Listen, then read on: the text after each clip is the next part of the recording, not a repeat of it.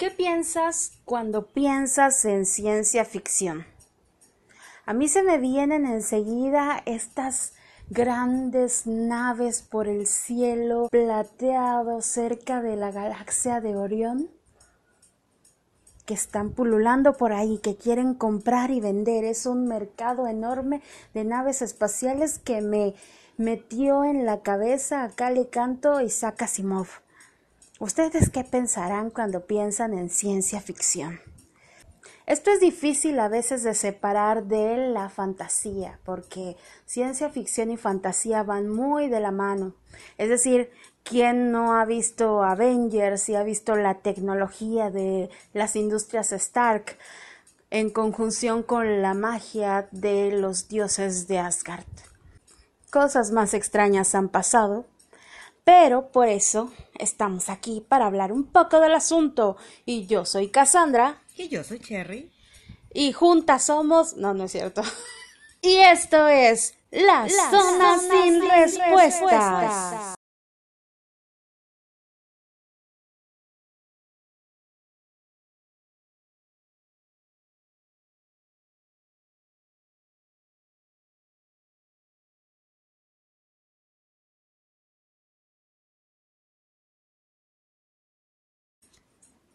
Y bueno, aquí estamos una vez más.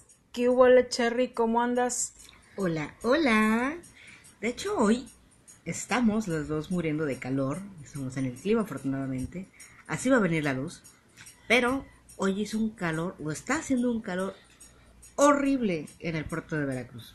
Sí, quienes vivan en Jarochilandia, los entiendo, amigos. Yo pasé por lo mismo. Tuve que caminar un chingo en este calor.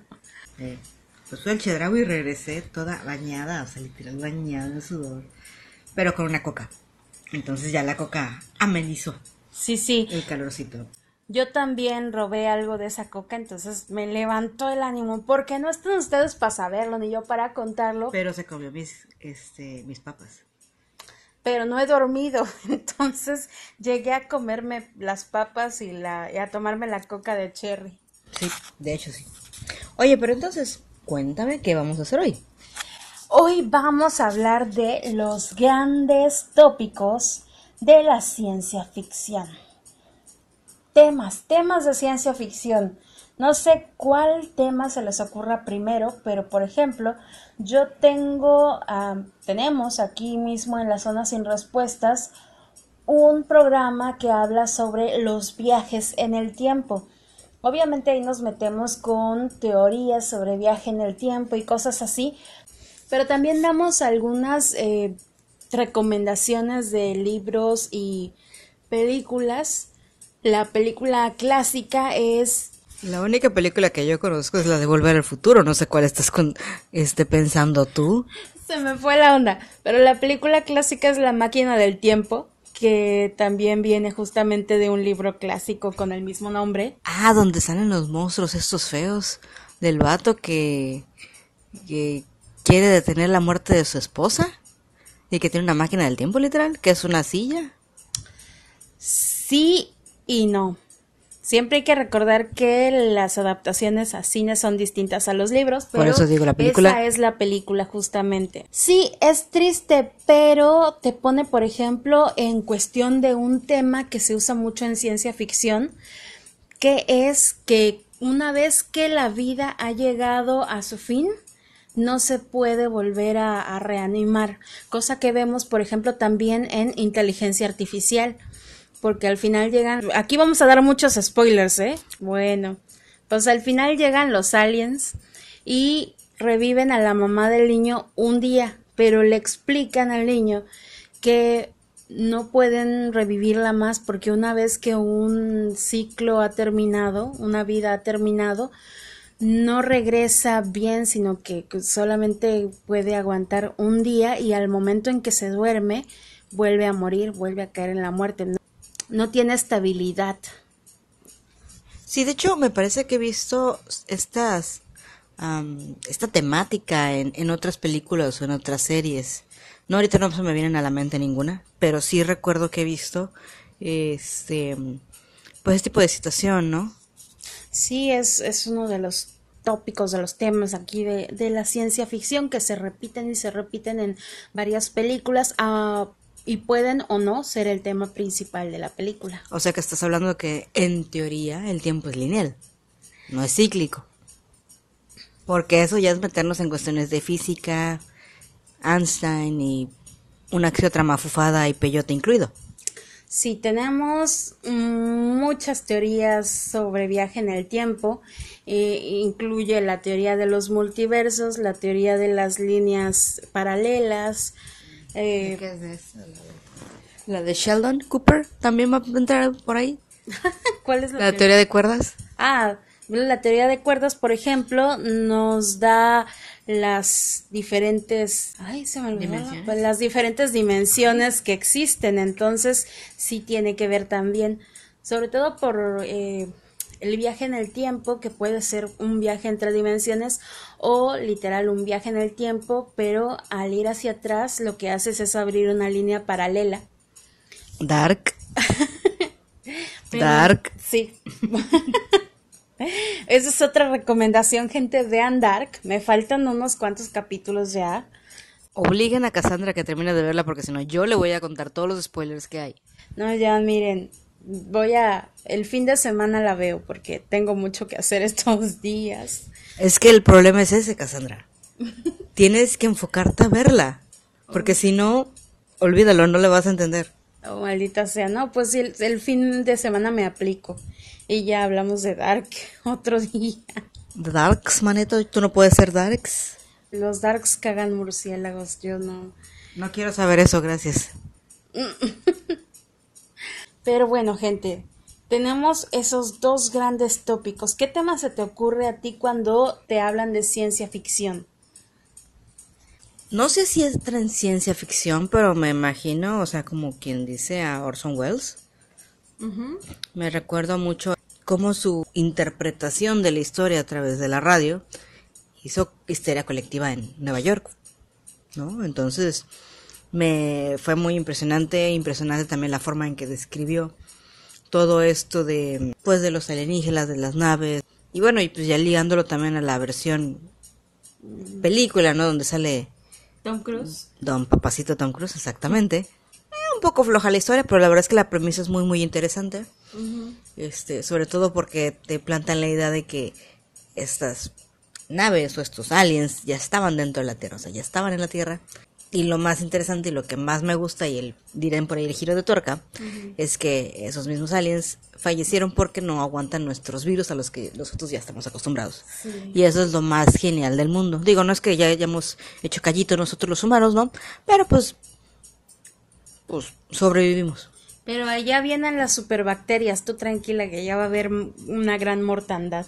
Mira que ya hicimos el test este de los zombies y ya sé más o menos qué es lo que tengo que hacer. sí.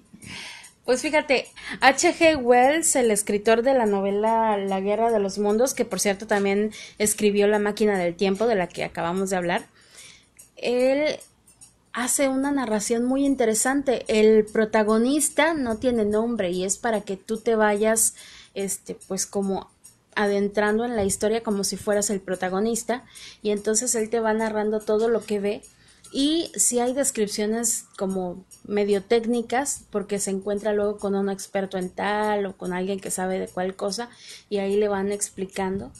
Es en un pueblito perdido en Inglaterra en donde pasa y entonces es bastante interesante cómo hace este cambio de eh, Inglaterra a Estados Unidos, ya cuando es la narración de Orson Welles y todo el, pues, este desbarajuste que causa y todavía peor porque acababa, o sea, no acababa de pasar, ya había pasado eso algunos años antes y en Sudamérica, no recuerdo ahora el país, pero se les ocurre hacer lo mismo, hacer una narración y ahí me parece que hasta muertos hubo porque la gente se alocó tremendamente y luego salieron a decir, oigan, no es cierto, es una historia, y entonces la gente se enojó más porque los, les vieron la cara y salieron, ya sabes, a,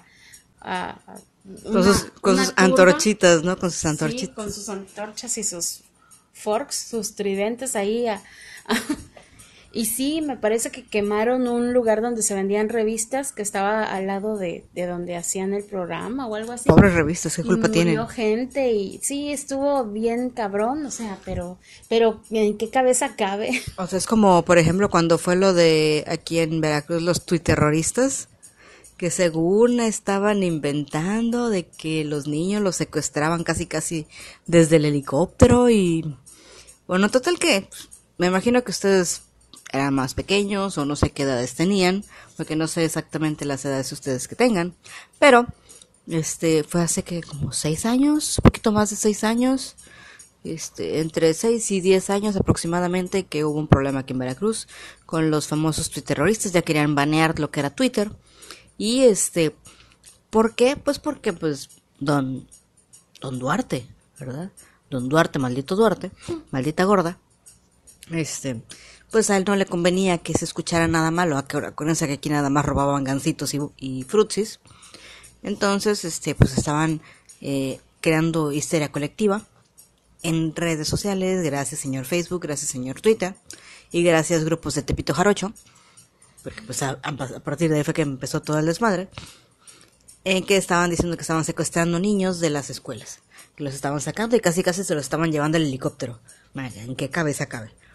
Bueno, yo me acuerdo que mi hermano, mi papá fue por mi hermano y estaban, obviamente estaban en clase, pero sí estaban dejando salir a los que iban sus papás por ellos, porque incluso a la escuela le llegó este rumor de que iban a estar como entrando a, las escuelas a, eh, pues a levantar a los niños prácticamente, y pues mi hermano estaba en la secundaria y sí, mi papá fue por él. Sí, pero ese es tu papá.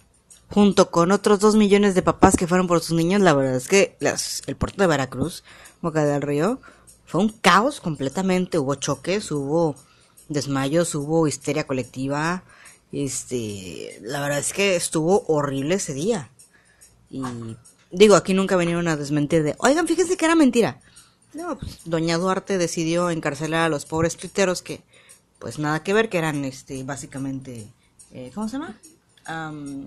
Chivos expiatorios, creo que se les llama. Sí, porque ellos ni siquiera son los que pusieron el tuit original, ellos retuitearon, o sea, no era algo que ellos hubieran escrito. Entonces, ni al caso, si iban a agarrar a esa gente, tenían que haber agarrado a todos los que retuitearon eso. Y mira que hubieran sido muchos porque se volvió viral, todo el mundo tenía miedo por sus hijos.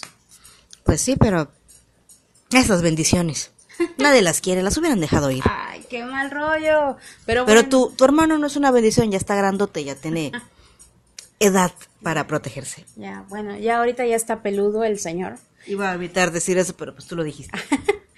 Pero, este, sí, sí, así es como puede causarse eh, un desbarajuste por, pues, un escrito, una narración, cualquier cosa sacada de contexto es terrorífica y ahora es todavía peor porque yo no sé si les ha pasado a ustedes, pero es así de que tu mamá le llega por WhatsApp una grabación del comandante no sé qué que va a pasar en las noches y, se va a cargar a todos los que estén después de las 10 de la noche en la calle y no sé cuánta cosa y la gente se lo cree. Bueno, específicamente las mamás y las tías se lo creen y ahí andan esparciendo el rumor, ¿no? Y, son grabaciones que es la misma grabación que te mandaron hace dos años, hace tres años, hace cuatro y en fin. Señores, lean, por favor, investiguen. Es más, por, por única ocasión sean chismosos y vean los comentarios de la gente.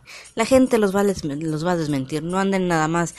Ay, el, el este, entren en, en histeria y empiecen a compartir cuando probablemente la persona que compartieron que está perdida ya apareció, vivo muerta, pero ya apareció. El chamaco perdido ya apareció, vivo muerto pero apareció. O sea, lean, investiguen, no sean bestias y compartan a lo puro güey. Investiguen porque si no, lo que hacen es compartir histeria. Sí, también nos estamos saliendo un poco del tema, pero, Sorry. Pero cuando no pasa. Ey. no, pero eh, esto de los de la alerta Amber que te ponen la imagen del niño con todo su, su nombre y, y cómo iba vestido y tal. Esto hay que estar muy atentos y cuando ya se encuentra el niño, si compartimos la imagen de búsqueda, hay que compartir que ya está eh, resuelto el caso o en su defecto que eh, eh, se encontró el, pues va a sonar feo, pero el cuerpo o algo así. El chiste es que siempre hay que estar actualizando lo que compartimos porque si no se queda en el limbo y cualquier persona lo agarra de hace año y medio y lo vuelve a, a poner el día de hoy. Entonces luego están fregando a los niños, les hacen bullying y tal, porque se vuelven prácticamente memes, ¿no? Sí, y de hecho también no es, a veces también es culpa de las mentadas páginas para ganar likes, ya ves con sus amenes y, y rezo un Padre Nuestro y, ah, pues lo de ahorita, ¿no? De adivina tu futuro, esas mamadas, no manches, no lo he No, no escuchado. sé, no sé qué es eso. ¿Has estado en Facebook últimamente? ¿Los últimos dos días? ¿Tres no, días? he estado terminando un trabajo. Con razón. No, lo que pasa es que se supone que eh, todo empezó por una página que se llama Divino tu Futuro. Entonces, ¿qué pasa? Se supone que el fulanito que empezó, que quiero pensar, que empezó con un señor que con solo verte te adivinaba tu futuro. Entonces, o te adivinaba, o sea, cosas que han pasado y, y te adivina tu futuro, ¿no? Entonces, ¿qué pasa? Que empezaron a decir, si compartes en tres páginas y pones tu, ¿qué? Tu signo zodiacal y, y tu fecha de nacimiento, te va a adivinar tu futuro. Entonces, ¿qué pasó? Una spameada, pero nivel Latinoamérica, literal Latinoamérica, en todos los grupos en los que yo estoy, en todos están publicando a cada rato, adivino tu futuro, adivino tu futuro. Pero a su no- ya me cansé y yo empecé a, a reportarlos como spam y todo el rollo. Pero no, ya, me, me aburrí, me cansé, dije, a la chingada ya, este, que publiquen lo que quieran. Pero luego empecé a ver, porque dije, ¿qué tanto es el desmadre? Y pues ya les empezaron a cobrar. O sea, así de, güey, o sea, bueno, ponen la captura de, fíjate, es que tengo muchísimas peticiones, más son más de 100 mil peticiones que tengo que estar este, respondiendo, pero si me apoyas con un donativo de 40 o 90 pesos, te puedo contestar enseguida. Bueno, pues eso está muy bien pensado, o sea.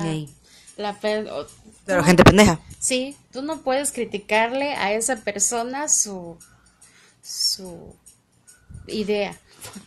Me- oye, México no es este primer mundo porque no quiere. Ah, sí, oye, no manches. O sea, la otra vez estaba viendo a una señora que no tenía corral para bebé. Entonces se robó varios carritos del súper y los puso así a- acostados en cuadradito y el bebé estaba allá adentro, en los car- entre los carritos de súper. Yo dije, ¿cómo no? Todo se puede en esta vida. ¿Y sabes qué se puede en esta vida, aunque sea solo en ciencia ficción? Viajar por el espacio. Sí, hombre, es que hay que jalarnos de nuevo al tema porque... Si no, seguimos hablando de Veracruz y todo el rollo. Sí, pero sí, viajar por el espacio es un tópico básico en la ciencia ficción. Bueno, pero si lo lanzamos en la vida real, primero tendría que tener una, muchos millones en mi cartera, o dos, ser doctor, físico, matemático, químico, físico y cuanta cosa para poder estar ahí arriba. Yo creo que tendrías que primero haber hecho una carrera armamentística aérea en Estados Unidos Sí, porque decía, si soy psicóloga, pues no la hago, ¿no? y ya luego y ya luego especializarte en física o en alguna cosa de esas porque los astronautas son ex militares, ex gente que volaba aviones, helicópteros y tal. Pues sí, porque tienen que tener comprado su, su, su lealtad para decir, no, yo no vi ovnis allá arriba. Eh, no lo sé. Yo Eso se- se tiene que ser otro tema de, de domingo. de aliens, qué creepy. Ay, fíjate, eso me da me da como cosita. Ay, ¿por qué? Porque, no sé, una amiga insiste en que todas las cosas que me pasan son porque me han abducido y me ponen eso en la mente para que yo creo que es eso en vez de que realmente me llevaron a su nave y me hicieron alguna operación rara y yo así de no quiero saber por favor o sea preocúpate más que bueno no mejor alégrate más de que te metieron algo en la mente y no en otro lado sí no ahí no es todo cerradito bien no sé te has levantado con dolor así como que ay, me duele sentarme o algo así. Sí, pero siempre sé de, de qué. ¿De qué es, Cassandra? Cuéntanos. Estamos aquí para escucharte y asesorarte. Viajes en el tiempo, digo, en el espacio. Jesus Christ, aquí siempre me están sacando la sopa extraña. no, ¿qué pasó? Yo no, nada, ¿eh? Nada. Por eso decía que viajes en el espacio. ¿Qué películas conozco? Este. Interestelar. Interstellar, la guía del autoestopista galáctico, que esa es comedia y está súper genial. Día de la Independencia. El Día de la Independencia. Ah, pero la clásica, porque la, la, otra No, la, la uno, por favor, donde Créeme que, sí, sí, sí, sí, sí, este, que es buenísima con Will Smith. Pero dije, ok, voy a ver la segunda. No sabía nada, ya sabes que a mí no me gusta saber de qué tratan las películas. Pero dije, ok, vi la uno, vamos a ver la dos. creo que tiene tiempo de no ver una película tan mala como esa. Pero es pésima, o sea, pésima. Sí, me dio mucha flojera, me dio pena que Bill Pullman saliera ahí como el expresidente. Yo así, ay no, ¿para qué, para qué firmaste ese contrato, Bill? No. Y yo así de, uh, no, yo estaba, lo, quería ver por ese, ¿cómo se llama? Ah, el de Jurassic Park. Jeff Goldblum. Ajá. Eh, yo la, precisamente la quise ver por Jeff Goldblum. ¿Qué es? Goldblum. Goldblum, porque, bueno, Ay, Jesús, está. Híjole. Me encantaba cuando era niña. Era niña. Sí. Digo, chico jovencita. Pero este, pues me encantaba. Y, ahorita este que dije, ok, sí, he envejecido bien, no me quejo. Sí, a mí, a mí me gusta también. Ni porque estaba ahí Liam Hemsworth. Eh, la pudieron rescatar, ¿no? No, no, esa película es muy mala. La 1 está bien, en la 1 también sale Goldblum y está genial. Y también en Jurassic Park y saca su frase de la vida se abre camino. Y yo así de, sí, todo el tiempo Cassandra usa esa frase. no, pero es que ¿sabes qué? por qué me, me, molestó la película? Igual porque yo soy muy distraída. Entonces si yo veo una película mala, yo no me doy cuenta que estoy viendo una película mala. Mm. Muchas veces entro así como en, ok, quiero relajarme, voy a disfrutar la película y así, ¿no? Si me sorprende bien, si no, pues X. Pero creo que en esta, yo creo que por ser fan de la primera parte, fue así de, güey, ¿qué pedo que hicieron? Pero es realmente mala y creo que tenía mucho tiempo sin ver una película tan mala como esta. Y lo peor es que les habían dejado la premisa servida en, en bandeja de plata, porque podías haber seguido esa historia de muchas maneras este, como la de cuando desperté el, dinosaurio seguía ahí. El dinosaurio todavía estaba ahí. Ah, esa es muy buena esa. Sí, es, ese es de Monterroso. Monterroso. Pero sí, podías haberlo seguido de tantas maneras tan geniales y tenías que haberte ido por lo barato que es poner así grandes secuencias de, de CGI, porque eso es lo único que brilló ahí y ni siquiera porque había tanto, estaba tan abigarrado a veces que no, o sea, no, no te fijabas en algo en específico y la historia es muy mala. Ya, o sea, no, no hay forma de rescatarla, ¿no? tal vez si nos hubieran enseñado, sí, como dices tú, o sea, este, tenían mucho de dónde agarrar, tal vez si nos hubieran enseñado el proceso de, oye, fíjate que estamos descubriendo esta tecnología, vamos a aprender a desarrollarla, no que en 20 años, sí, 20 años, ¿no? Sí, ya, está, todo acá súper. Super tecnología, así de lo que pensaba en el 85 que era el 2000, así de, no, espérate, o sea, no tiene lógica para lo que nos mostraron en la primera, o sea, no tiene lógica. Por cierto, hablando de, de este, de aliens, ¿Te vas a unir al quest para ir corriendo como Naruto al área 51? Ah, pues yo ya le puse que voy, pero la neta no tengo lana para ir hasta allá. A Así mí no me llegó la invitación, así que no puedo ir. No manches, búscala. A mí, a mí tampoco me llegó, pero es una eh, eh, invitación abierta en Facebook, un evento, ¿Cuándo es? El 21 de septiembre, ¿no? me parece. Mira, Mira, primero hay que ver si sobrevivimos a otro terremoto aquí en, aquí en México y luego vemos.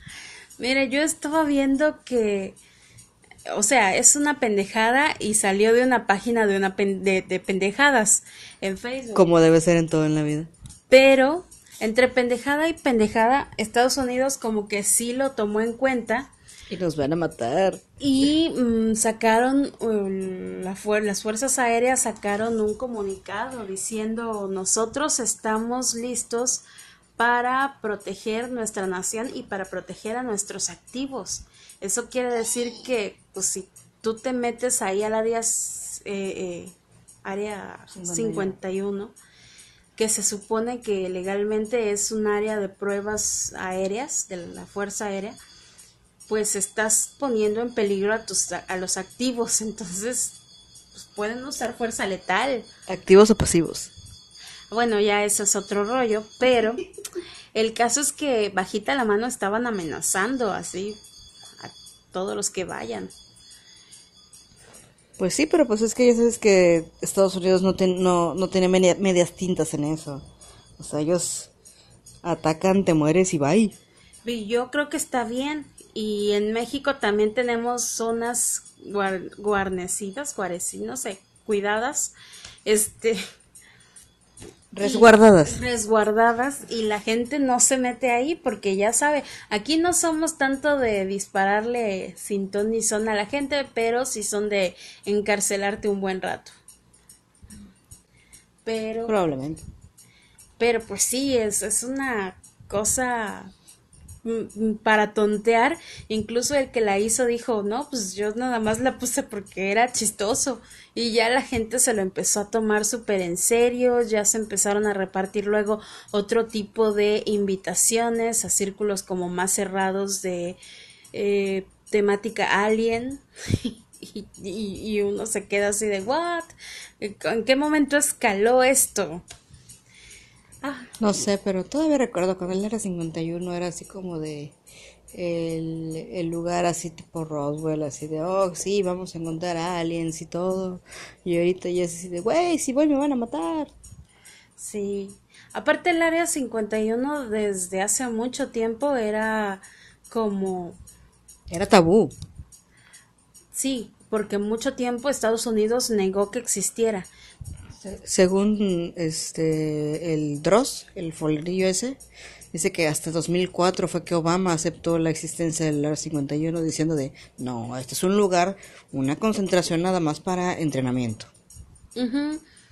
Sí, sí, antes el gobierno negaba totalmente que existiera, pero desde casi casi desde que se estrelló el supuestamente la nave en Roswell, Ajá, se volvió como lugar turístico para la gente, o sea, la gente no puede entrar al área propiamente, pero se quedan ahí en las vallas y se ponen ahí toda la noche a ver y te dicen que observaron luces y cuanta cosa, ¿no?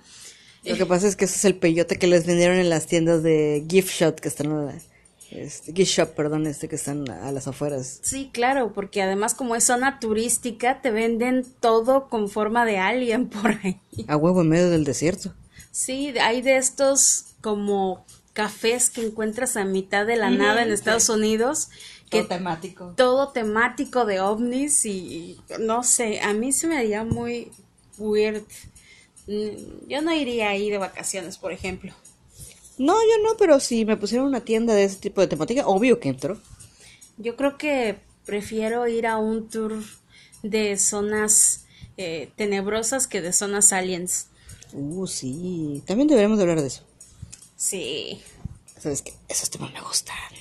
Pero pues no quieres ir. Hay muchas zonas aquí en Veracruz. No, tú cola que yo voy a ir. Yo nada más así como que disfruto leer, ver, ver videos. Pero yo ir ni madres. Solamente que vayas conmigo a Reino Mágico y vayamos a las albercas. Si no, no.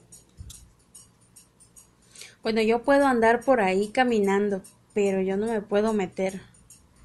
¿A dónde? ¿A las albercas o al Reino Mágico? No, a las albercas, al Reino Mágico, pues me he metido muchas veces. Tiene años que no voy. Vamos a las albercas. Pero yo no me voy a meter al agua. No, porque ya no hay agua, güey. Ah, ya no funcionan. No, ya no funciona. Ah. Tiene, tiene años que ya no funciona. Excelente, tiene años que ya no voy. Te dije la otra vez que la última vez que fui sí, sí funcionaban todavía. Deberíamos de irnos a, a... ¿Cómo se llaman? A los toboganes. Pues, pues sí, podemos andar por ahí. Si quieres, sí. Yo, yo así toda, ya, ya me dio cosita, porque ya les he contado que a mí, yo sí sentía yuyu por ahí. Yuyubi, RuPaul Drag Race. no, solo yuyu, que es mellito. Ah, ya. Pues sí, Ah, pues sí, ¿Qué buena eh, tema de sci-fi. Sí, buenísimo tema de sci-fi. Pero te iba a decir que Jeff Goldblum, esta persona, también estuvo en una de las eh, historias de ciencia ficción de Cronenberg más chidas que hay, que es La Mosca. Uh, sí, la música. Esa cosa me dio mucho miedo. Sí, está terrorífica, es una cosa totalmente ciencia ficción porque es donde se hacen un teletransportador que te va a llevar a otro teletransportador y cuando el personaje protagonista entra, se le cuela una mosca al teletransportador, entonces cuando él aparece en el siguiente teletransportador ya está combinado el ADN de los dos, entonces eso va a desembocar en un montón de cosas muy creepy en la historia, porque prácticamente no solo va a cambiar mental, sino también físicamente el personaje. Sí, si no lo entienden, vean la opción de Los Simpson, que también está en una, de las casitas del terror. Explican el mismo tema. Pero sí, de hecho tiene años que no veo esa película. Lo que sí me acuerdo, y, y me acuerdo que me daba tanto miedo y náuseas, que era que creo que lo... No recuerdo muy bien, porque tengo que tenía años que no la vi. Que estaba, creo que dentro de... Era como una arena o algo así, donde tenía paja y creo que lo tenían ahí encerrado. Y que creo que ya se arrastraba. Ese, ¿Sí te acuerdas? Sí. sí, sí, Pero sí. yo la verdad es que no me acuerdo de ella, me acuerdo, no me acuerdo ni en cómo acabó ni nada por el estilo. Sí, no, el- este, llegó un momento en que estaba tan, pues ya transformado, ya cambiado, que, que no podía moverse ya como persona, como se arrastra. Era una cosa ahí extraña, con unos ojotes de mosca y tal. La verdad, no solo me da, no solo me dio miedo, me dio un chingo de asco. Ujú. Y hablando de asco y hablando de cosas que se arrastran, este, me acordé precisamente de otra película de ciencia ficción, que es la de Bishop, el androide, espérate, Bishop, el androide que sale en la de Alien. Cuando a Bishop lo parten a la mitad. Y así de, "Bleh", me da blanca tantas cosas. Sí, está muy asquerosa. Sí. Alien es otra película buenísima. Este, esta es un ejemplo de horror cósmico. Y lo que tienen que ver definitivamente. Sí, claro, la uno, por favor. El horror cósmico lo crea H.P. Lovecraft. Es, es una derivación del género de, de horror.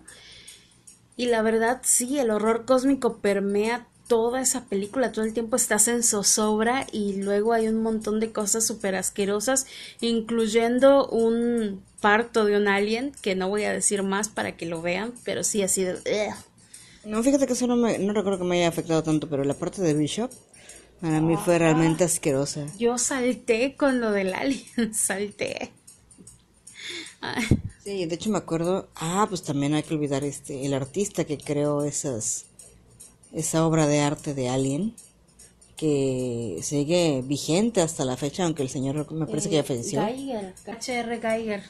Sí, que en paz descanse, falleció el 2000, en 2014. Este, que fue pionero en ese tipo de ilustraciones. Este, porque están muy enfermas, muy retorcidas, pero muy bien hechas. Y es un placer a la vista disfrutarlas.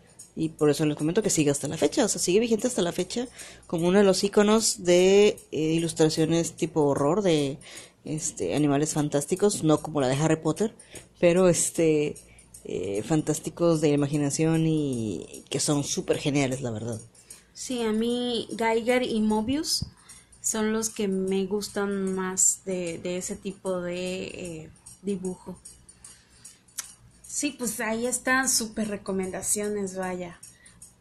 Regresemos, así recapitulemos y vayámonos a... Y estas son Claudia y Cassandra yéndose por las ramas en los temas. No, no, porque tiene que ver, o sea, es terror, pero también es ciencia ficción. Pero estaba pensando en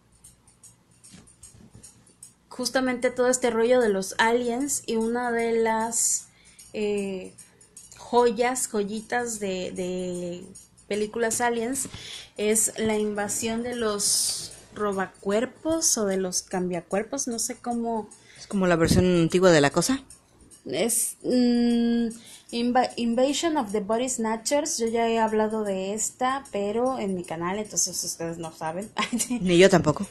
Es del 56 y la dirige Don Siegel, pero es esta premisa de un pueblito muy lindo y muy cookie y de pronto pues la gente se siente mal y va al doctor, pero al otro día cuando el doctor los ve ya se sienten perfectamente bien, cambian completamente y el doctor va notando como algo raro en ellos, algo como que ya no son quienes realmente son y luego se dan cuenta de que mm, mm, hay como unas aliens que, que, clonan a la gente y no es spoiler porque después de que ven cómo clonan a la gente ellos ya van a empezar a hacer algo por evitarlo y ya ahí se desenvuelve la película pero sí de eso trata. Es como la premisa que manejó este Stranger Things esta temporada ¿no? en temporada 3 sí también. Con las ratitas y todo Stranger Things es una buena eh, recomendación de ciencia ficción. Desde la primera temporada nos vamos adentrando. En esta temporada también es muy de ciencia ficción porque hasta el científico loco y todo este rollo. Pero solo que en esta, en esta temporada estuvo algo floja. Sí. Estuvo algo floja.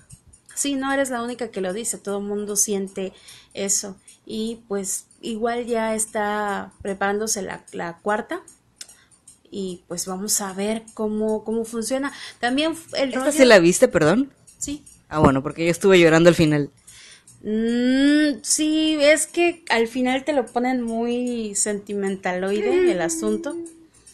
Yo lo que digo que le hizo falta a esta serie, a esta temporada, fue que estuvieran juntos, porque a mí me parece que el que los chicos estén juntos es lo que le da como fuerza a, a las tramas que, que se van dando. Y ahorita fue todo como cada quien su rollo. Es que lo mejor fue Dustin.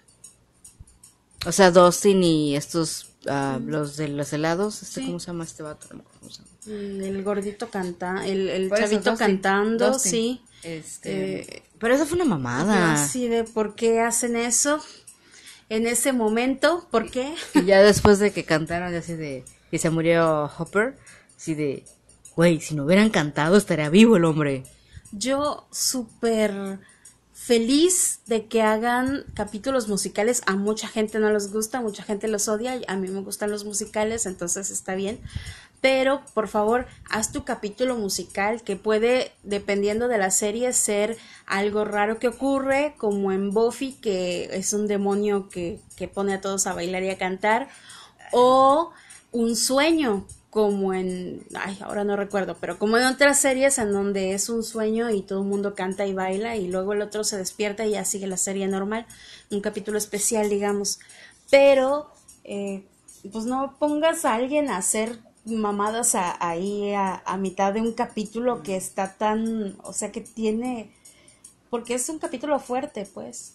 Sí, o sea, creo que todos en nuestro sano juicio hubiéramos dicho, ya cállate, güey, necesitamos la clave porque si no nos vamos a cargar la chingada.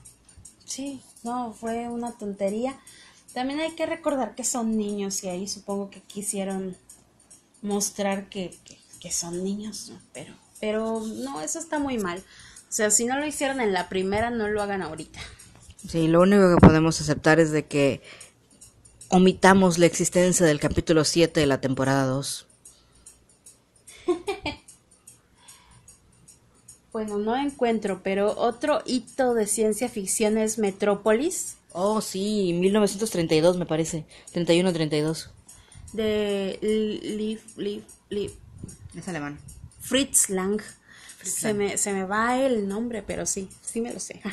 sí, de Fritz Muy buena, Lang. muy buena. eh, que en ese tiempo, ya con esa carencia que había, realmente recreó todo lo que necesitó recrear, robots, todo lo que necesitó de ese mundo oscuro, lo recreó súper bien. Entonces, échenle un ojo a Metrópolis. Además es cortita, porque en ese tiempo las películas se hacían más cortas, ahorita las están haciendo tres horas. Creo que Malditas estaba de hora y media, me parece, dura la película. Sí.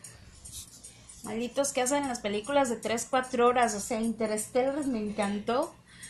Pero sí, yo dije, me voy a dormir un rato a la mitad porque, ay, qué flojera. Ay, ¿tú quieres que regresen como los cines gemelos y la permanencia voluntaria y, y la interrupción a medio tiempo para ir a surtirse de palomitas? Sí, por favor, yo era tan feliz yendo. Aquí en el centro estaban los cines gemelos y Toña la Negra.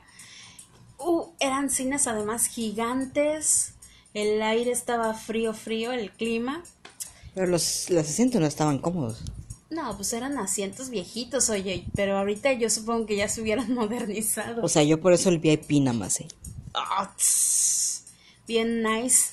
No, hija, yo iba a, incluso a la mañanera, que es la más baratita, la Sí, matiné. cierto, la matiné.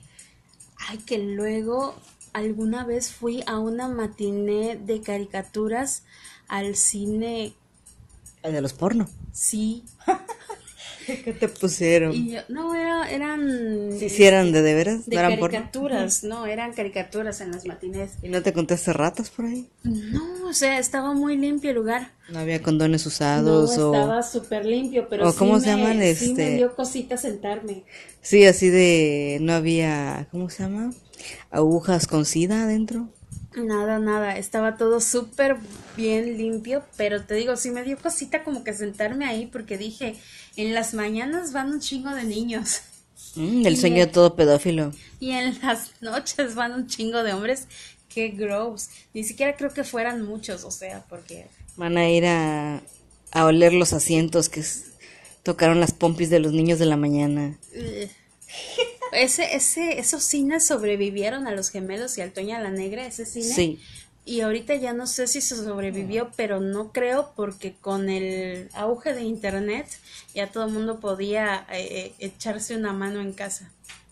No, de hecho, este, precisamente sobrevivieron por el hecho de esa privacidad que, que ofrecían esos, este, esos cines. Pero bueno, como todo creció alrededor, pues se perdieron completamente.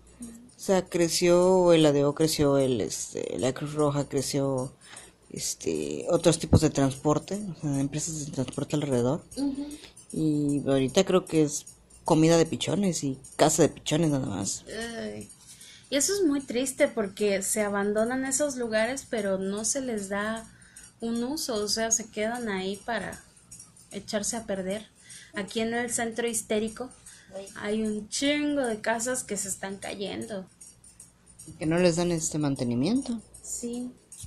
No, y luego los dueños le echan la culpa a Lina de que pues ellos como no los dejan modificar su fachada, este, que ellos les den mantenimiento, pues eso no es cosa de Lina, eso lo tienen que hacer los dueños. Pero ¿cómo si no les dan chance? Como no, el chance está. Ellos tienen que meter dinero para, para usar su terreno si quieren, pero la fachada, las fachadas en el centro histórico por ley se tienen que mantener, entonces métele dinero, pon bonita tu casa, pero la fachada la dejas igual. No caída y todo eso, sino que la compongas y quede bonita. Como creo que había un Air- Airbnb que estaba promocionándose aquí en Veracruz, que era una casa como tipo recuperada, así como la fachada antigua, pero así súper hipermoderna arquitectónicamente. Por dentro se veía muy, muy chingona, hasta con alberquita le hicieron y todo el rollo. Sí, ese es el rollo. Lo único que hay que hacer es conservarle la fachada y ya lo demás puede ser, o sea, lo de adentro es tuyo. Pero pues es normal que en el centro histórico de una ciudad con tanta historia, valga la redundancia, se quieran mantener ciertas cosas. Pero pues la gente ya sabe, se enoja y quieren hacer sus cosas ahí mafufas y como no se puede y es gente que tiene dos, tres casas o veinte, pues le da igual dejar ahí que se pudra la casa, que se caiga y ya luego construir lo que se les pegue la gana. Mm, touché, buena idea. Pues no me parece buena idea, pero pues mm, muy su dinero diría uno. Pues, o sea, mi terreno, mi dinero. Este, pues, pero no le hagan como quisieron solucionar el problema cuando fue lo de precisamente todavía estaba el señor Duarte con lo de los Juegos Panamericanos. Así de, ah, mira, esta casa se ve sucia y le pone eh, fealdad a la ciudad. Vamos a taparle las entradas con concreto y las ventanas con concreto. Y ya, esta fue su solución. No, yo dije, que, ¿por qué? Mm, me, esto me recuerda cuando te empezaban a cobrar impuestos por, Por ventanas ventanas. o puertas. Como la puerta era más cara que la ventana, tapeaban todas las puertas y, y todas las ventanas y nada más dejaban una para entrar y salir por ahí. Yo así de, ¿what? Volvamos a las películas de ciencia ficción porque... A la onda, de veras, ¿cómo hablas de, de otros temas que no son de sci-fi, eh? What? No manches, ¿qué cosa hay más de ciencia ficción que la vida en Veracruz? no. Ciencia ficción, fantasía y horror, todo unido en un solo lugar. Ven. ¿Ves? Por eso que luego terminamos apuñalando ojos por un asiento de, digo, por un lugar de estacionamiento. Estacionamiento, sí, no. Aquí no. O sea, si quieres hablar de ciencia ficción, estamos en el camino, amiga. Pero, como Espérate, hablar espérate, de creo que... películas, Sí, eh, hablando de eso, creo que en la mañana se balearon o algo así, o ayer se balearon por otro, asiento, por otro espacio de estacionamiento. No me digas Sí. eso. Ya estamos muy mal, ¿eh? Estam- estamos llegando a que el, lo- el- la tensión de ir manejando te vuelva tan neurótico que, que tengas que pelear por un pinche lugar de estacionamiento. Se me hace que ya estamos mal. Bueno, en ese caso, hay que considerar que el lugar estaba debajo de un arbolito, por lo tanto tenía sombra. No, no, no, ya sé. No manches, no, ni por una sombra. Por... Y al rato nos vamos a estar matando todos, o sea, A huevo. con este pinche calor de mierda. A huevo, pues por eso opté por el bronco. Ojo por ojo, mano por mano, órale. Órale, vamos a mocharle la mano. Mocha manos, mocha orejas y mocha todo. Pero sí, te decía que hablando de películas, una que es de las mejores que van a oír es la de Stanley Kubrick, eh, 2001 Odisea en el espacio del 68, es un clásico y tiene la elipsis más grande que vas a encontrar en la historia del cine. Una elipsis es cuando tú empiezas a contar algo y luego lo dejas a la imaginación de la gente y ya luego continúas, pero ya como en, en un tiempo más avanzado.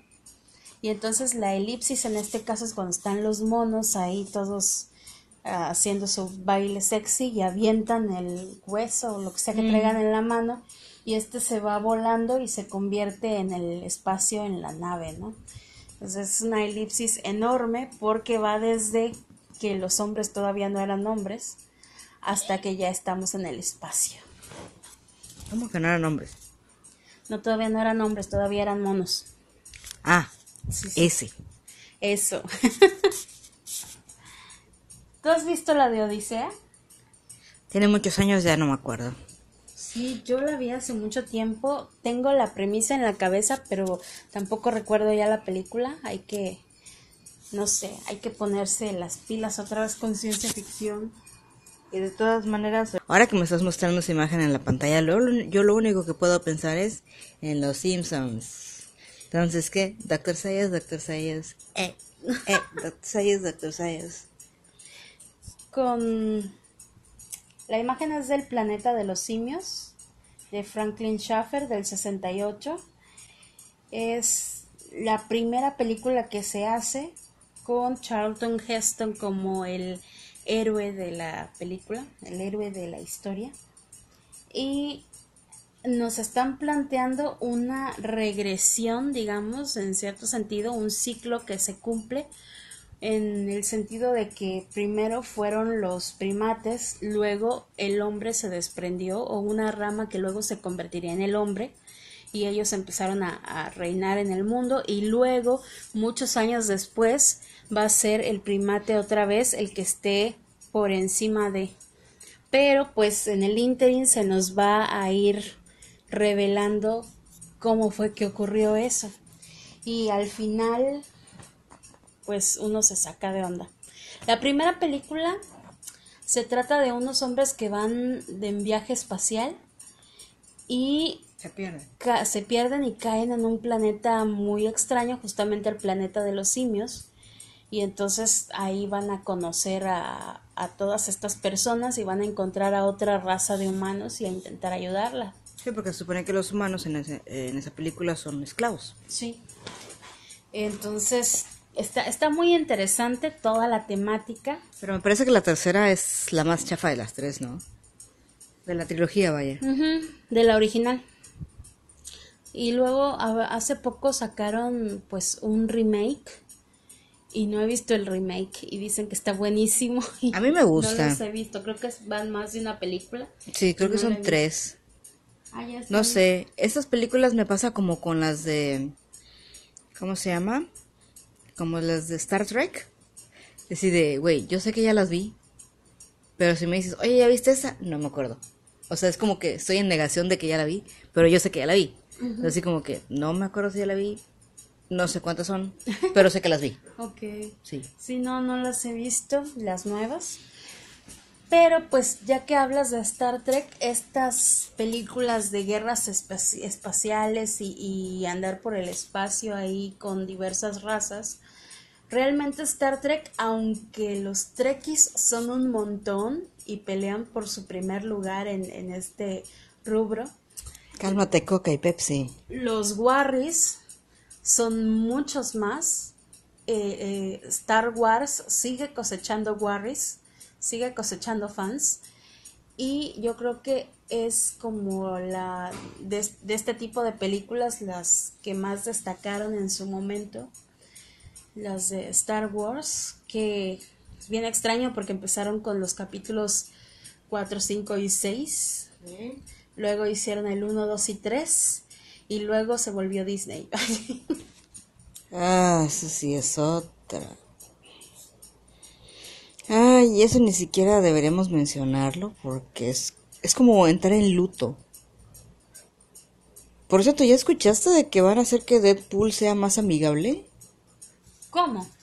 Ah, ¿no has escuchado? No. Sí, van a hacer a Deadpool una película más amigable.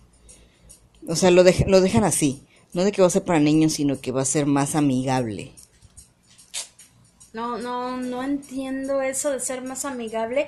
Y lo chido de Deadpool era justamente, bueno, Deadpool es amigable, pero lo chido de él es que era irreverente y rompemadres a más no poder. Sangre, insultos, sexo y así. Sí, si le quitan eso, ¿qué va a quedar? El, el Deadpool horrible, el Deadpool...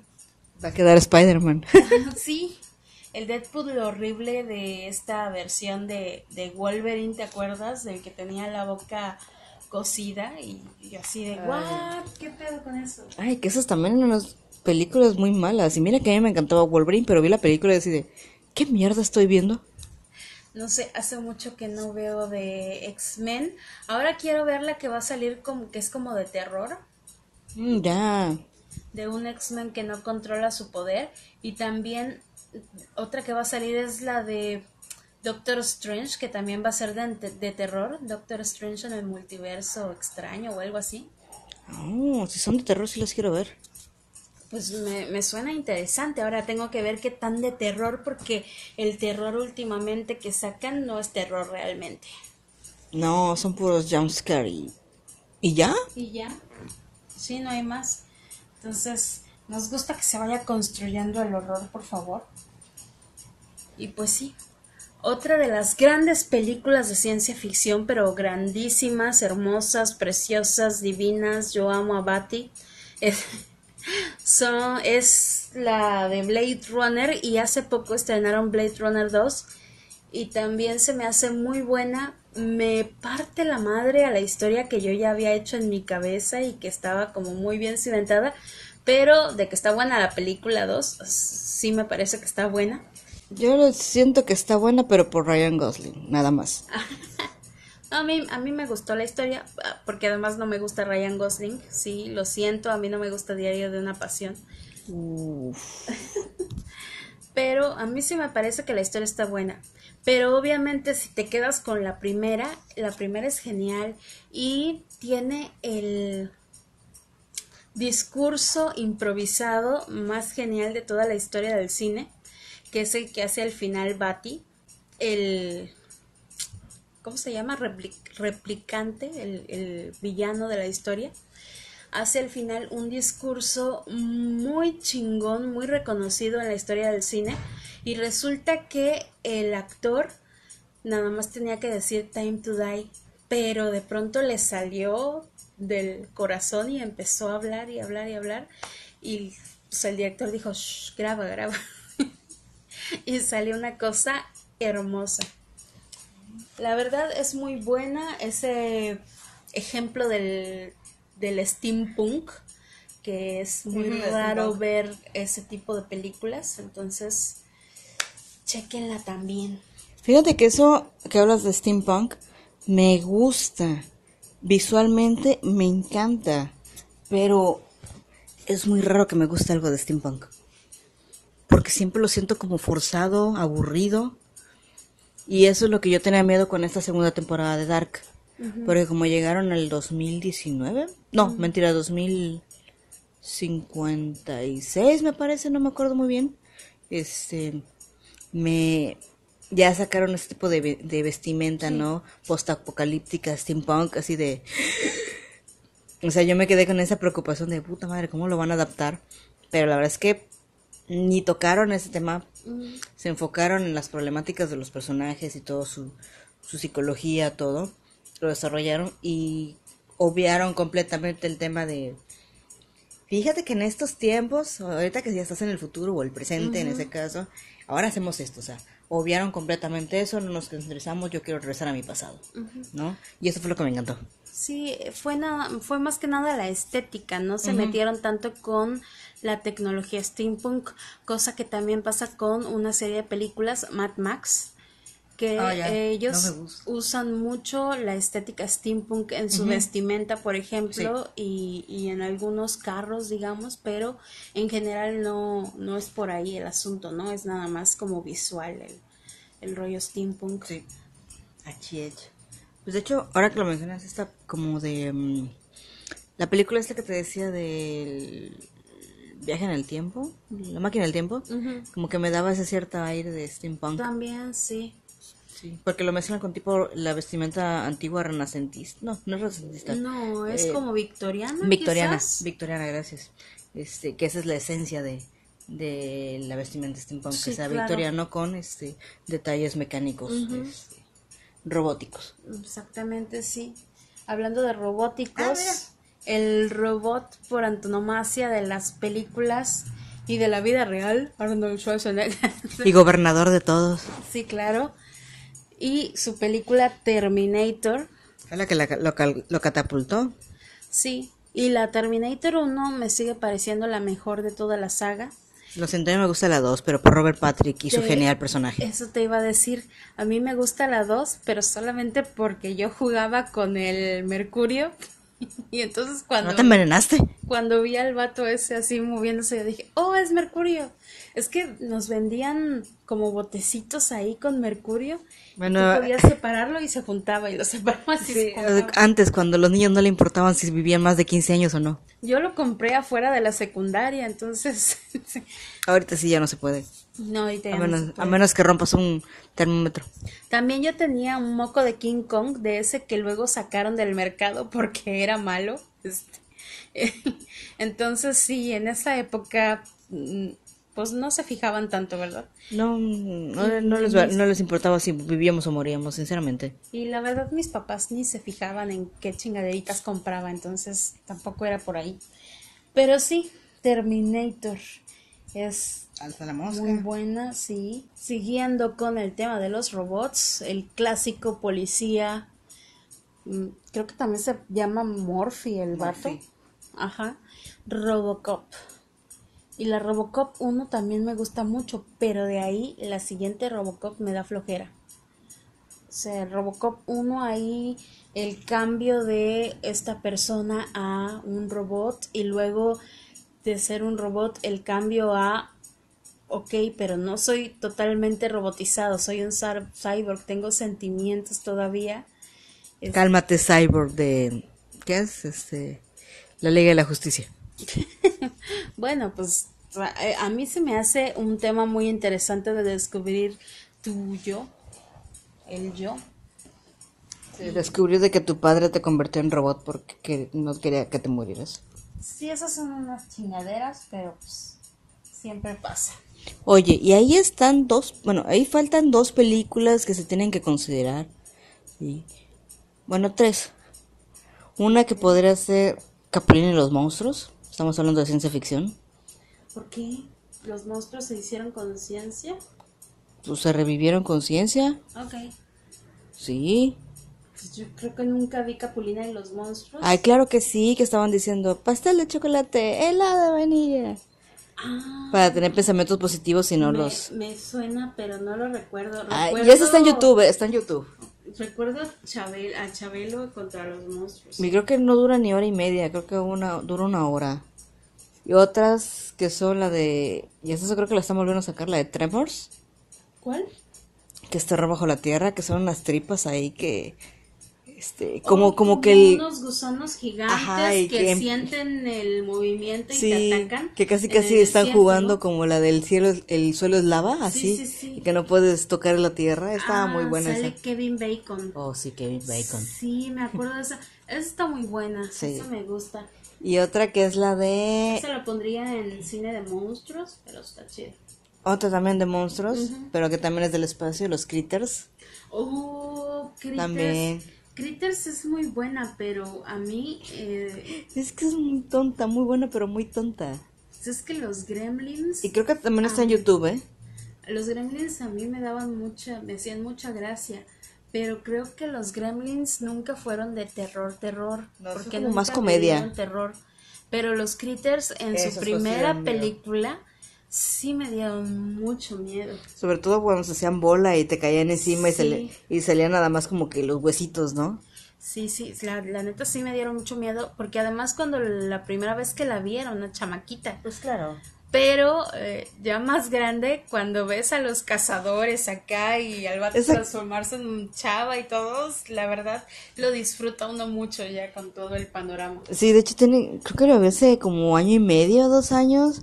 Yo estaba cagando de la risa con, con los, con los disfraces, con el tonto de la ciudad, ¿no? Que se convirtió en, en este, en cazador, ¿no? ¿Cómo se llama? Es cazador, ¿no? Sí. este y que se cambia el rostro así bien chafa de mujer a artista y, Mm, y, y hay muchísimos hoyos argumentales así de creo que la hija se escapa y luego y la hija no importa vamos a escaparnos es como que no tiene lógica en ciertas cosas Sí, no, pero, pero mira, honestamente, uno no ve una película de esas para ver su perfecto argumento. Ah, claro. Uno ve una de esas películas, una, o para asustarte si es la primera vez que la ves, o si es que vas a seguir viéndola, pues para palomear y divertirte con tus cuates.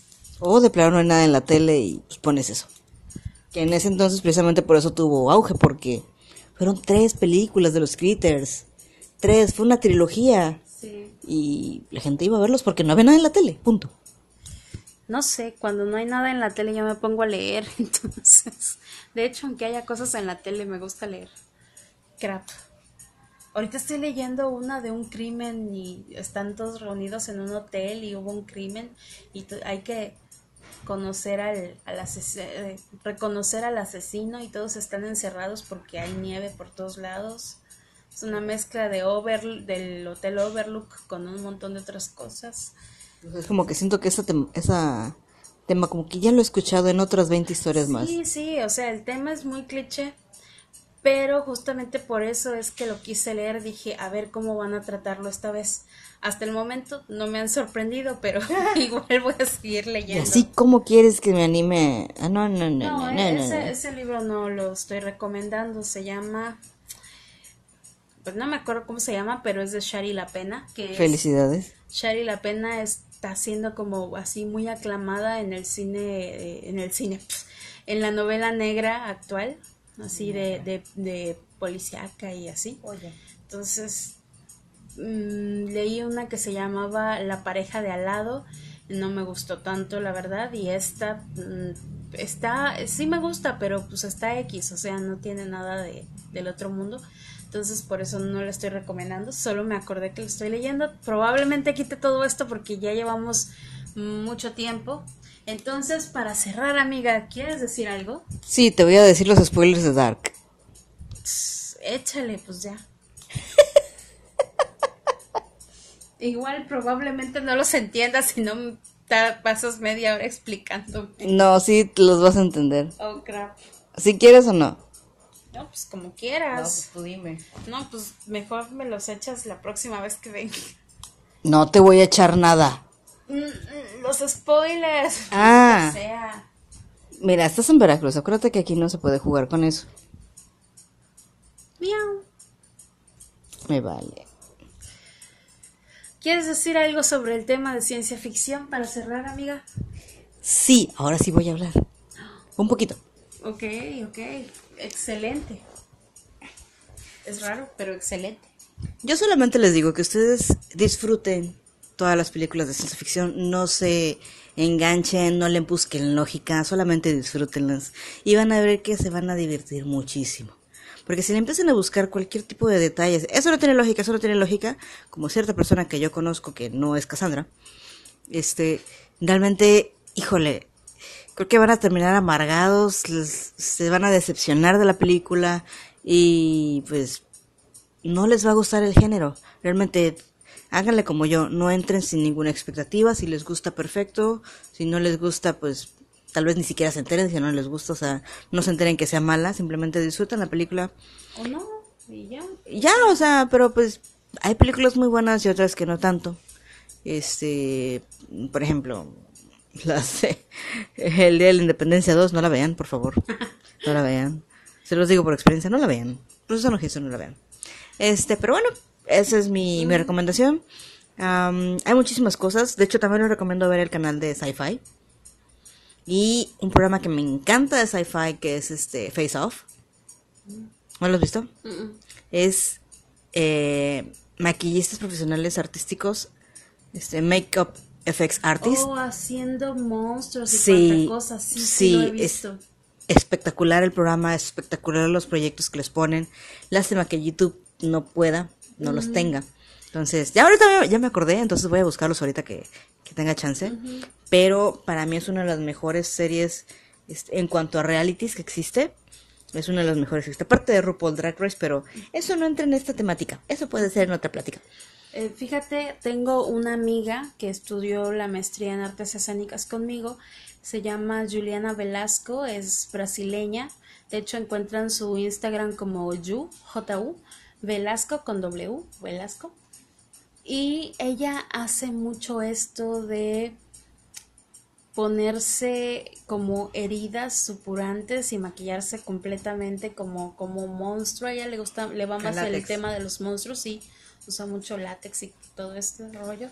Entonces, ahí aprovecho para, para darles el tip de que si les gusta esto, y además luego hace tutoriales bastante sencillos, entonces por si quieren también, eh, pues ya se acercan las épocas de octubre y tal, por si quieren hacerse alguna cosa ahí creepy.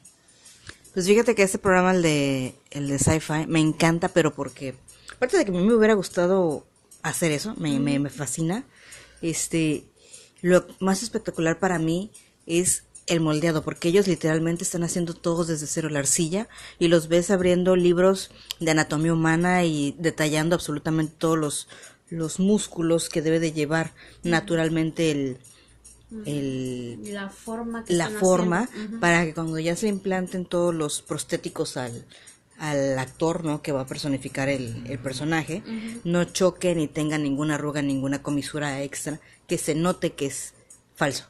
Sí, a mí me gusta el Making the Scene porque eh, este so- el Making the Scene es, era un programa, no sé si exista todavía, pero era muy cortito, como de media hora, y te ponía como cómo se hicieron las escenas más icónicas de varias películas, Mm. y entonces este te ponía muchos monstruos, como el de El laberinto del fauno, ese que tiene los ojos en las manos, sí.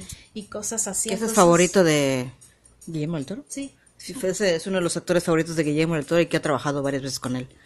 Sí, entonces te van, te van poniendo así a los monstruos más conocidos y cómo los fueron creando prácticamente desde cero, ¿no? Y, y haciendo el molde y, y todo el rollo. Entonces, sí, me gustaban esos eh, programas. Uno de los, porque yo vi la primera temporada completita cuando tenía todavía acceso a Sci-Fi, porque lo tenía con Dish, pero luego Dish dijo, no, na, na, na, esto ya entra en otro paquete y me ponían el más caro el, paquete y así de, ay, que se escuchó, este, y pues ya no lo podía pagar, ¿no?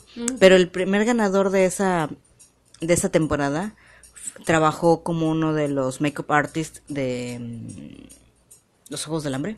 Ajá. O sea, después de ganar fue que ya tuvo acceso Sí. a este tipo de, de películas. ¿Y sabes qué nos faltó también en esta en este podcast? Puede haber segundas y terceras partes, tú tranqui. Películas malas de sci-fi. Oh, sí. Justamente cuando hiciste tu comentario de, de disfruten las películas, yo iba a decir, disfrútenlas porque no van a ir a ver Sharknado ¿Eso te iba a decir? pensando qué es lógico y qué es no.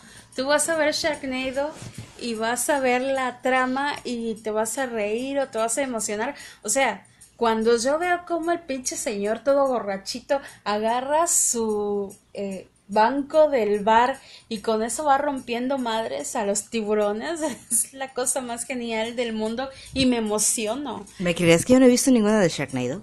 Ah, son muy buenos. No, es cierto. No, son. bueno, son tan malas que son buenas. Eh, Son muy buenas películas de comedia. A mí me gustan mucho. Pues por algo ya son seis, me parece, ¿no? Así, yo te recomiendo la 1 y la 2. Las demás, como que van bajando un poco. O más bien se van haciendo, se van haciendo más, más inverosímiles cada vez. O sea, se va haciendo más grande el asunto. Podemos recomendar otros unos canales de, de YouTube. Por favor. Hay un canal de YouTube que me encanta que se llama, que probablemente lo conozcan, el de Te lo resumo así nomás. Así. Es buenísimo. Entonces me encanta. Hubo, vi uno que me caía de risa literal. No, no literal, pero casi. Este, que era de películas malas de tiburones. Y entonces, este, pues platican todas, ¿no? Y, ah, y la tercera, que fue la que más me dio risa eran tres películas, la tercera, era de un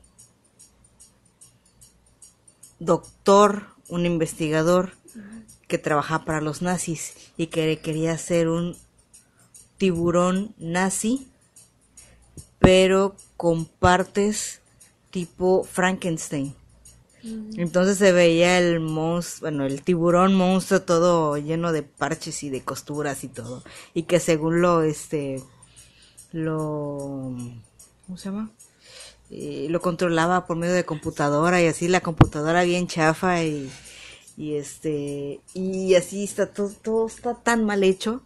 Así del timing está mal hecho, el ah, la explosión y aparece la foto de una casa, así casi casi con la marca de agua, ¿no? Y, y la explosión así toda mal puesta en PNG y así, ¿no? O sea, muy malas películas, pero pues Pues así como dices de malas películas de ciencia ficción, yo te voy a decir, hay que hacer una también de malas películas de terror. Ah, esas abundan, Porque esas payasos abundan. asesinos, tomates gigantes asesinos, arañas asesinas, bueno, hay un chingo de chingaderas asesinas que son malísimas. Oye, la de la mancha voraz era buena o mala. A la madre, a mí me encanta la mancha voraz. Tiene años que no la veo. Me fascina, eh, es- me hizo temer el chicle. Mucho rato le tenía miedo al chicle. Es como de la misma- Se parecía a la mancha. Es como de la misma época de tomates, ¿no? Tomates asesinos. A mí la mancha voraz me gusta mucho, se me hace como entrando al gore. Este, Tiene años que no la veo. y el gore siempre tiene como, siempre, siempre como vende. que tiende a, lo, a la comedia, un poquito. Pues sí, porque, pues imagínate. Entonces a mí se me hace como que sí, que entrando al gore, pero todavía se queda como una serie de tipo B, como una película tipo B. Entonces a mí a mí me gusta, pero sí, seguramente es muy mala porque porque sí, o sea, estoy pensando en efectos especiales chafísimas, una historia igual con muchos huecos argumentales. eh, Claro, pues, no le podías pedir peras al olmo, ¿no? Otra mala que también recuerdo de que es muy buena porque es mala es la de Evil Pero Dead, no pero la de. Netflix. ¿No la has ah, visto? no. Ah, es buenísima. No, es- es, es mala, pero es muy buena. Pero es porque que desde las tres películas primeras que se hicieron, Evil Dead es buena porque es muy mala. Siempre ha sido pues así. mantienen la misma línea y, y lo más chingón es de que es literal. ¿Te acuerdas cuando tú que eres fan de los fans, tú que eres fan de los Caballeros del Zodiaco? Que le disparan o lo que sea y ya el charco de sangre, así, literal terminan bañados en sangre y así Sí. están gritando y, y les avientan la sangre. No está, no, no, no, tienes que verla, es muy buena. Sí, hicieron un remake de la primera película de Evil Dead. No me gustó. Es pésimo ese No remake. Le quitan todo lo bueno que tenía la película. Pero esas sí, véanlas, están buenísimas. Y chas, yo aquí voy a cortar porque Sí. llevamos mucho más de una hora. Ahora sí, este programa se va a pasar. Pero ustedes tienen un montón de cosas para anotar y hacer su Para ver. maratón de películas acá. Súper chévere, súper chido. Llévele, llévele. Ay. Y pues espero que se hayan divertido. Aquí nos vamos para todos lados, ya saben, somos una cosa extraña.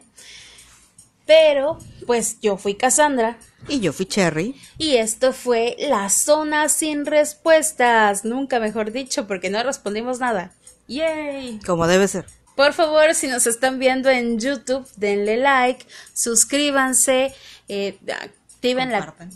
compartan, activen la dichosa campanita para que sepan cuando ya se subió video, pero de una vez les digo, se sube todos los domingos a partir de las 10 de la mañana. Y pues, si nos están escuchando desde cualquier otra plataforma, háganos llegar sus comentarios y esperamos que los haya divertido. Esto fue la zona sin respuestas. Bye. Bye.